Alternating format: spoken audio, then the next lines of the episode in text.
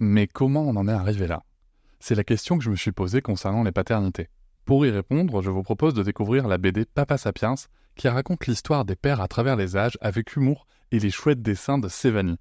Elle va paraître le 6 juin prochain. Vous pouvez la précommander dès maintenant et avoir un cadeau idéal pour la fête des pères. Alors rendez-vous dans votre librairie préférée ou dans les liens en description de l'épisode ou sur mes réseaux sociaux.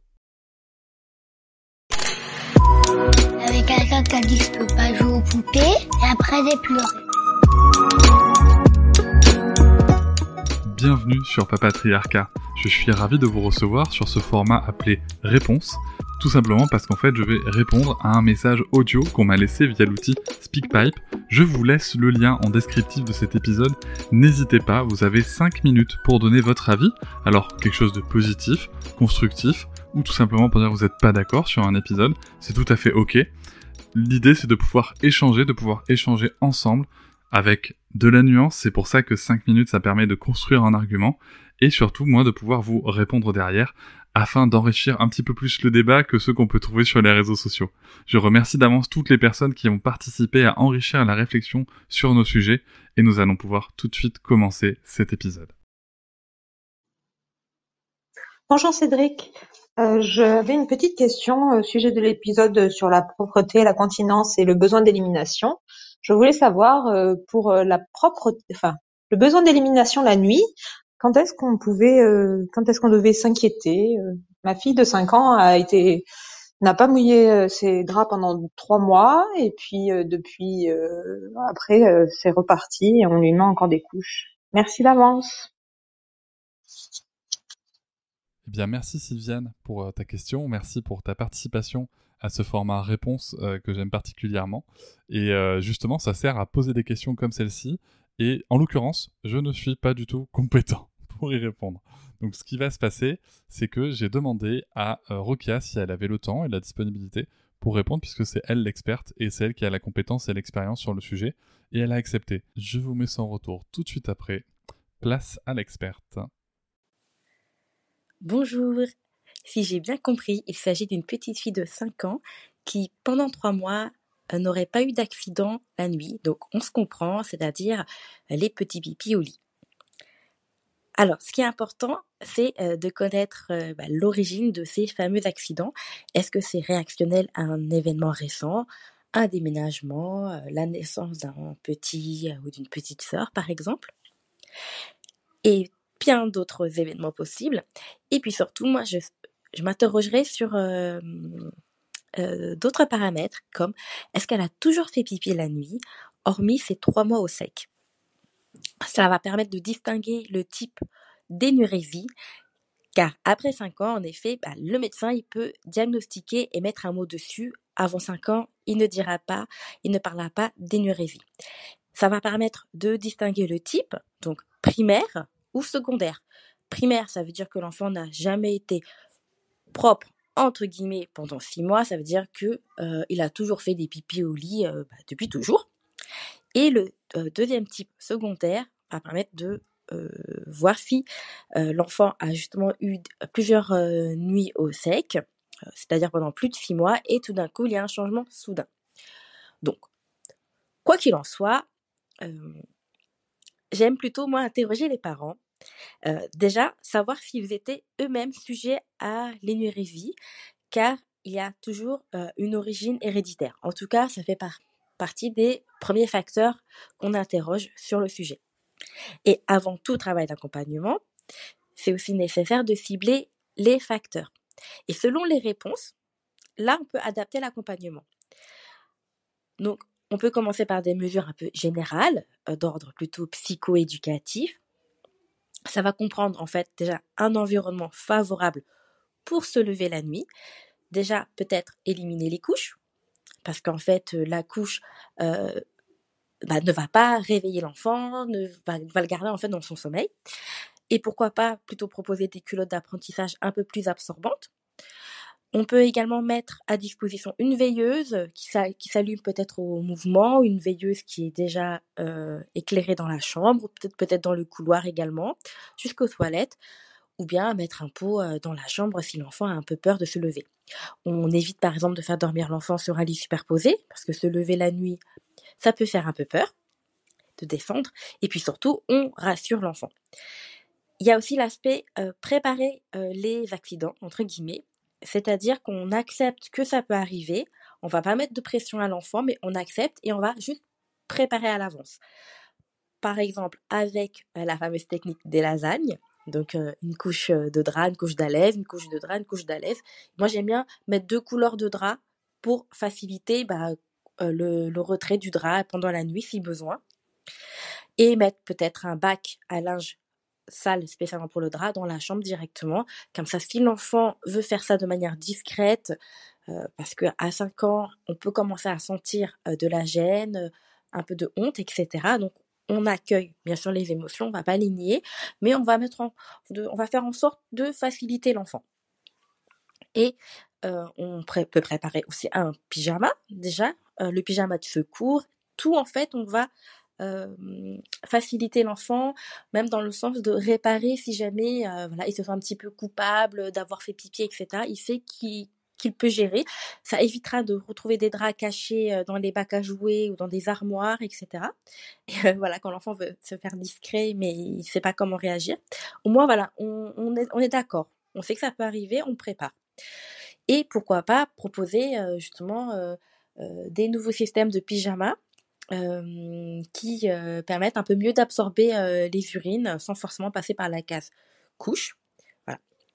Et puis surtout, cette partie-là qui est hyper importante, c'est parler des sensations. Alors, pourquoi parler des sensations? C'est d'ailleurs une de mes parties préférées et c'est pourtant celle qui est un peu la moins connue parce que finalement, on, l'a bien évoqué dans l'épisode du podcast, c'est que ça reste encore un peu un sujet tabou. Et on ne sait pas trop comment aborder le sujet. En fait, l'objectif, c'est euh, de permettre à l'enfant d'identifier ses sensations, même pendant la nuit. Comment on fait ça? On en parle pendant la journée on n'hésite pas à faire des comparaisons sur les sensations afin que l'enfant les reconnaisse également pendant la nuit. Ça peut être de lui rappeler Ah, tu vois, pendant la journée, quand tu as besoin de faire pipi, tu sens ton ventre il est lourd, ça te tire, ça t'empêche de jouer, ça te déconcentre, etc., etc. Et la nuit, un peu refaire le même topo. Tu sais, pendant la nuit, peut-être que ça te dérange pendant ton sommeil, tu as l'impression que tu bouges beaucoup, tu sens que ton ventre il est lourd, tu as peut-être chaud, tu as peut-être froid, et peut-être même que tu rêves beaucoup d'eau, tu rêves d'aller aux toilettes. C'est pas très intéressant comme rêve. Peut-être que c'est des signaux de ton corps pour te dire d'aller aux toilettes ou qu'il y a quelque chose qui te dérange. Vous voyez, vraiment faire des liens pour que pendant la nuit, l'enfant, il reste attentif quand même à ses sensations parce qu'elles sont censées le déranger, elles sont censées bah, le, réveiller, elles sont là pour ça, plutôt que de les mettre en sourdine. Et finalement, si ça réveille l'enfant alors qu'il dort enfin après plusieurs mois, voilà, on sait que les nuits des enfants peuvent arriver tardivement, mais c'est une étape presque indispensable parce que si pour certains enfants, le système hormonal, eh ben, va se réguler par lui-même, d'autres ont besoin d'un petit coup de pouce.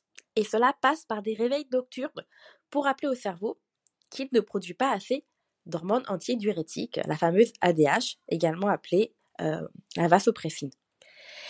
Donc, le cerveau, il va en avoir marre de se lever et il va alors réajuster sa production d'hormones il faut savoir que dans certains cas, le médecin peut prescrire justement cette hormone en traitement, donc traitement médicamenteux, donc qui s'appellera la desmopressine pour aider. Donc on sait qu'on en a besoin, donc il faut un peu bah, la, provoquer par des réveils. Et l'autre cause de réveil, justement, pour comprendre, c'est aussi la taille de la vessie. En effet, quand l'enfant a une petite vessie, bah, il se peut que pendant la nuit, quand elle se remplit, bah, ça doit un peu le déranger, qu'il a besoin de faire pipi. Et comment on fait Alors, pendant la journée, on va plutôt espacer les propositions d'aller aux toilettes. Et dans ce cas-là, on fait aussi attention aux pipis de précaution. Je ne dis pas qu'il faut les arrêter, Mais il y a des astuces à connaître, en fait. En fait, l'idée, c'est de laisser la vessie, à la, pardon, l'idée, c'est de laisser à la vessie l'opportunité de se remplir davantage et après de se vider. Comme on peut le voir, c'est vraiment le travail en journée, donc sur la communication, sur l'interoception, donc le fait de connaître ses sensations en interne, qui va permettre à l'enfant d'être, de mieux passer cette phase-là. Et comme je l'ai dit aussi, il y a tout ce qui est autour de la de l'autonomie et en permettant à l'enfant, par rapport à son environnement, bah, de se rendre aux toilettes. Avec toute cette base théorique-là, on peut commencer à adapter l'accompagnement de son enfant vers la continence nocturne. Et bien sûr, si besoin, si on préfère des pistes adaptées, eh ben on n'hésite pas à consulter. J'espère avoir répondu euh, à la question. J'ai essayé de donner le max d'informations euh, en peu de temps. À très bientôt. Je vous remercie de m'avoir écouté. Je vous invite à vous abonner et nous pouvons aussi nous retrouver sur Facebook, Instagram et sur le blog papatriarca.fr. À bientôt.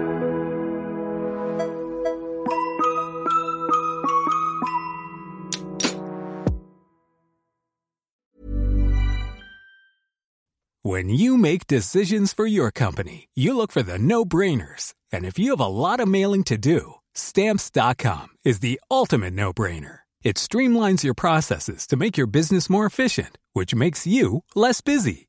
Mail checks, invoices, legal documents, and everything you need to keep your business running with Stamps.com.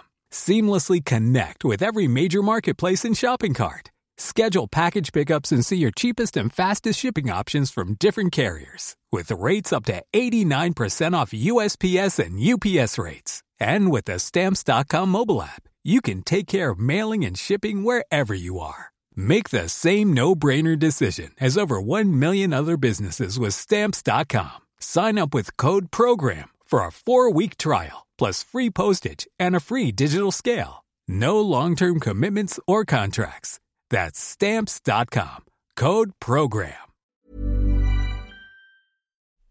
Hop, c'est encore moins. Si tu veux soutenir le podcast, tu peux aussi t'abonner à Papatriarca Plus et découvrir chaque semaine un épisode bonus en plus des 60 déjà disponibles.